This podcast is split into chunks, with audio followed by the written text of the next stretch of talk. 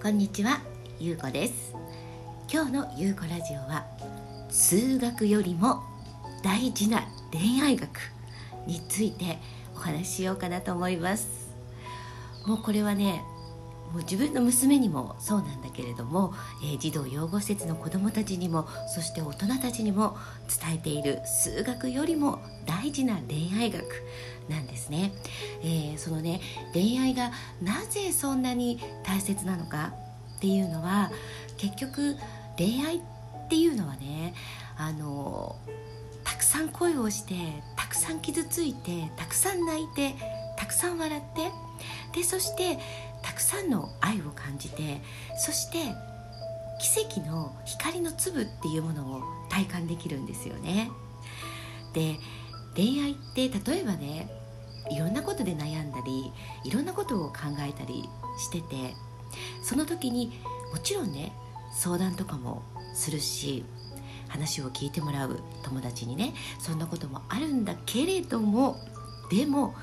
全ての真実は自分の中にしかないっていうことなんですよ。ここがね私はその恋愛をする醍醐味だと思ってるのね。例えば仕事をしていても、まあ、会社でね仕事をしていても、えー、学校に行って勉強をしていても必ず答えがあってそしてそれを与えられている場所にずっといるわけですよ。私たちっていうのは。でも恋愛だけはどんなにね周りに「えー、やめた方がいいよああいう人は」とかさ「あんなのやめなよ」とかっていう話になっても自分がどうするかしかないわけじゃない。それでも自分が好きで付き合うのかそれとも別れるのかとかさまあいろいろな選択方法があるんだけれどもそれは全て自分の中にしかないわけですよ。これほどねあのもうね深い学びのある学問はないなってずっと思ってるんですだから私は死んじゃう3秒前まで恋してるって決めてるんですけれども でもねその恋愛っていうのはねそのこの世の中には男と女っていうのがいてそしてこの私たちの人生っていうのは全てたまたまの奇跡の連続で作られているんですね。そうやって自分が好きだなって思う人に出会ったりとかああこの人とずっと一緒にいたいなっていう人に出会うのもたまたまの偶然の奇跡からなんですよ。でその奇跡というのはねいつも私たちの中にあっていつも目の前に奇跡っていうのがバンバンバンバン連発してるんですねこの奇跡をキャッチできるのかどうかという鍵は自分の可能性っていうね光の粒をどれだけ感じられるかなんですよ。どれだけそれを見つめることができるかなんですね。その可能性の粒っていうものが奇跡となって目の前にバンバンバンって連発して現れるわけなんですよ。だから私はあのいつもね言ってるその自分力とか自分を信じる力だったりとか、えー、そういうことをね話す時にも、まあ、必ずこういう、えー、恋愛とかねみんなが興味があるし子供から大人までそして男女問わずテーマじゃないですか。恋愛って。必ずこの数学よりも大事な恋愛学っていうお話はねどこの場面でも大体するんですね。それは小学生であってもそうだし大人であっても同じことを話します。で若ければ若いほどたくさん恋をしてほしいと思うんですよ。そんなに人を好きになれないよとかね、えー、そんなに出会いなんてないじゃんとかよくそんな話にもなるんだけれども自分がもうねこの家の外に出てもうね3秒歩いたら出会いの園なんだっていうふうに決めちゃうことなんですね。こうすることによって全ての出会いが奇跡に変わるんですよ。全ての出会いが愛に変わるかもしれない恋に変わるかもしれないっていうことがあるからめちゃくちゃ面白いんです。だこれをねやっぱりキャッチできるかどうかっていうのは、えさっき言ったその自分の可能性の光の粒っていうものをいつも見つめていること。が、えー、本当に大切なポイントになってくるんですけれどもこれを見ることによってもちろん恋愛っていうその奇跡がバンバン連発する。もしかしたらそれはまた違った出会いそれはお仕事なのかもしれないしもしかしたら家族みたいな、えそんな関係を作れる人との出会いかもしれない。どんな出会いかは定められないんだけれどもだからこそ面白いんだよね。だってまさかえこの人と恋愛するなんてみたいなところから結局恋愛ってスタートしているじゃないですか。でその恋愛の中で一番学ぶものっていうのは自分が今まで見なかった自分の中に眠っているちっちゃな女神ちゃんがバンバン出てくるわけですよ。それが、えー、すごくなんかねああもうこんななんか自分って闇を持ってるんだとかね。なんかあこんなに私ってなんか光を持ってるんだとか。本当にいつも私が言っているそのプラスとマイナス陰と陽っていうものはいつも同じエネルギーの量だけ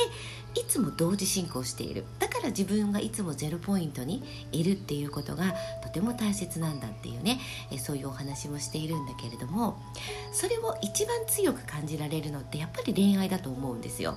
例えば仕事とかね人間関係とかってなってくると今度またね、えーと、ちょっとね何かに委ねてしまったりとか何かの損得で考えたりとかっていうのが優先してしまうことが多いと思うのね。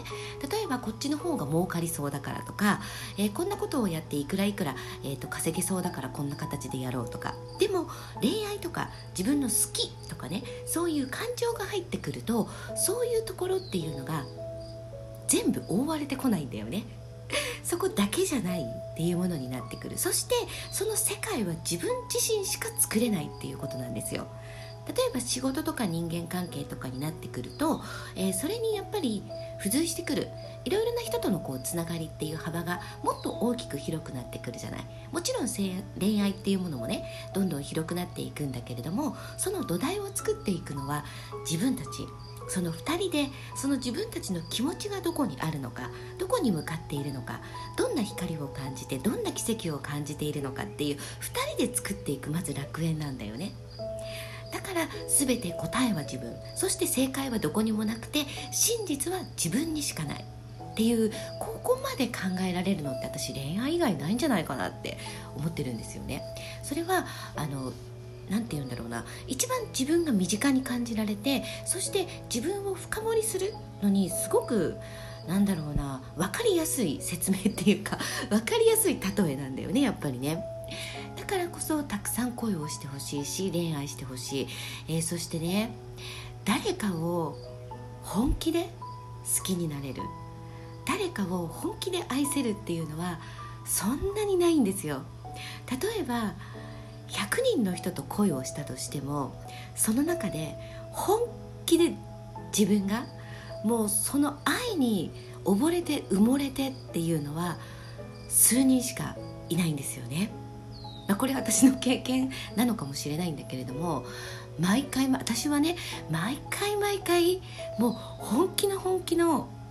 もう溺れてしまいたいとかねこのまま流されちゃいたいとかっていう愛っていうのかな？を感じる時っていうのは自分の中にその相手の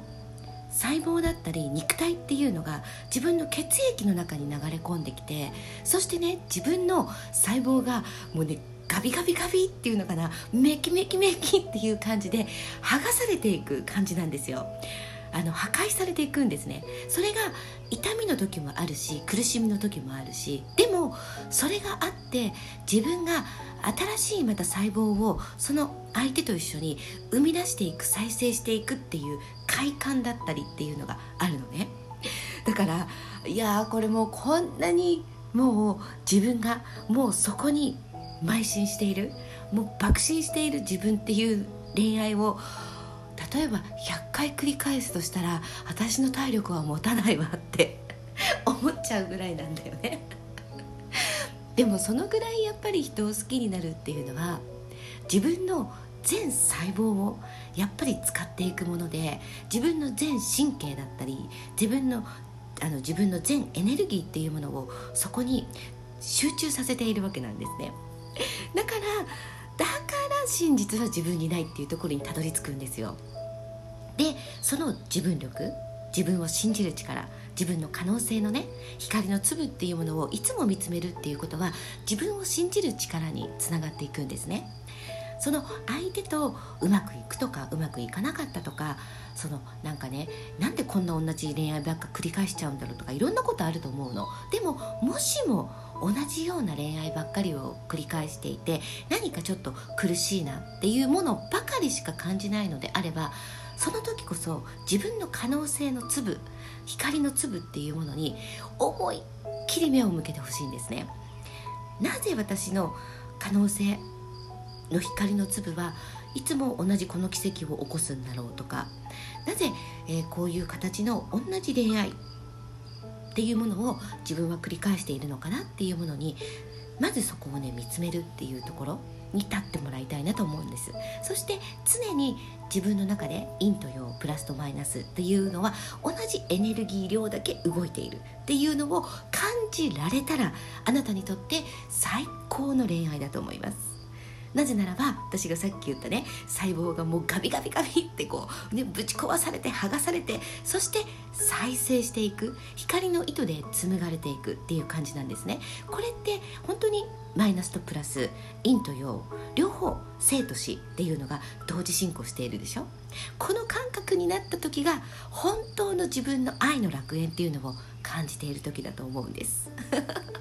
ということで、え今日はですね数学よりも大事な恋愛学。ね死んじゃう3秒前まで恋せよ全人類ということでお届けしました。ありがとうございました。